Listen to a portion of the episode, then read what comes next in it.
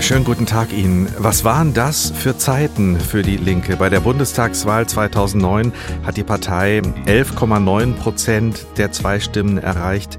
2017 waren es immerhin noch 9,2 Prozent und beim letzten Mal, 2021, dann nur noch 4,9 Prozent. Der Einzug in den Bundestag wurde nur durch die drei gewonnenen Direktmandate möglich. Ja, und heute? Steht die Linke anscheinend am Abgrund. Ein Teil hat sich mit Sarah Wagenknecht abgespalten, will eine eigene Partei gründen. Damit verloren geht auch der Fraktionsstatus im Bundestag und in Hessen ist die Linke ja auch rausgewählt worden aus dem Landtag. Und heute trifft sich die Linke zum Parteitag in Augsburg. Konstantin Wurtmann beobachtet das genau, Politikwissenschaftler und Parteienforscher an der Uni Erlangen-Nürnberg. Sie befassen sich ja auch intensiv mit der Partei Die Linke. Was hat denn zu diesem Niedergang in der Wählergunst bei den Linken geführt? Kann man das am Ende auf den ständigen Streit innerhalb der Partei einfach zurückführen? Ja, also auf jeden Fall ist natürlich der inhaltliche Aspekt vor dem Hintergrund personeller Querelen immer weiter in den Hintergrund geraten. Wer sich zwischenmenschlich streitet, kommt mit inhaltlichen Botschaften nicht mehr durch. Und man muss natürlich aber auch sagen, die Linke hat immer sehr viel versprochen, aber letztendlich ihre Forderungen nicht in Regierungspolitik umgesetzt. Und auch das wollen natürlich die Bürgerinnen und Bürger. Und man muss aber auch natürlich an der Stelle konstatieren, das lag im Wesentlichen auch an Sarah Wagenknecht. Vor dem Hintergrund bleibt nun also abzuwarten, mhm. ob das jetzt etwas verändert. Die Zeiten könnten ja eigentlich ideal sein für eine linke Partei. Die Schere zwischen arm und reich geht weiter auf. Die Inflation nimmt den Menschen die Kaufkraft. Soziale Schieflagen und Ungerechtigkeiten müssten ausgeglichen werden. Das müsste eigentlich genug hergeben, oder?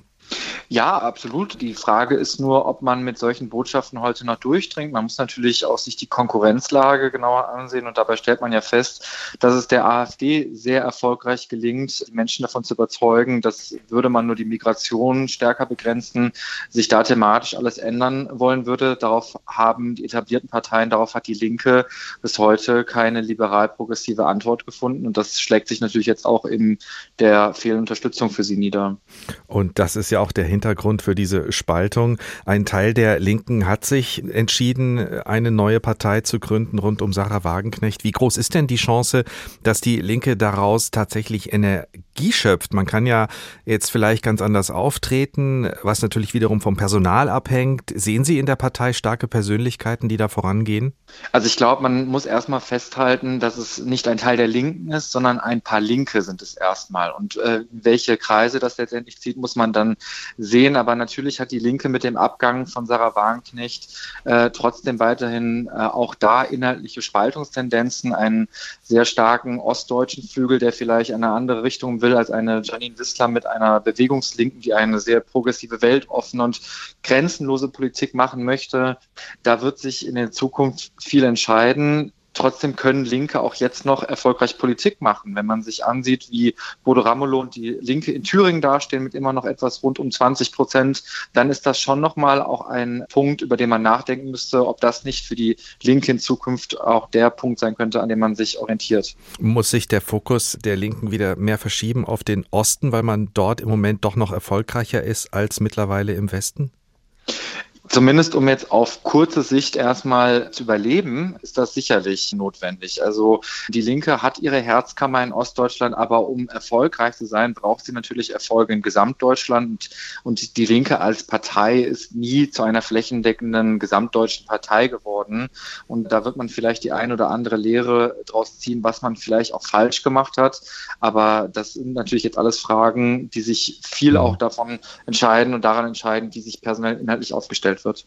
Und auch was Sarah Wagenknecht vorhat und wie sich das entwickelt, das haben Sie sich ja auch genauer angeschaut, welche Chancen in diesem neuen Projekt von Sarah Wagenknecht liegt.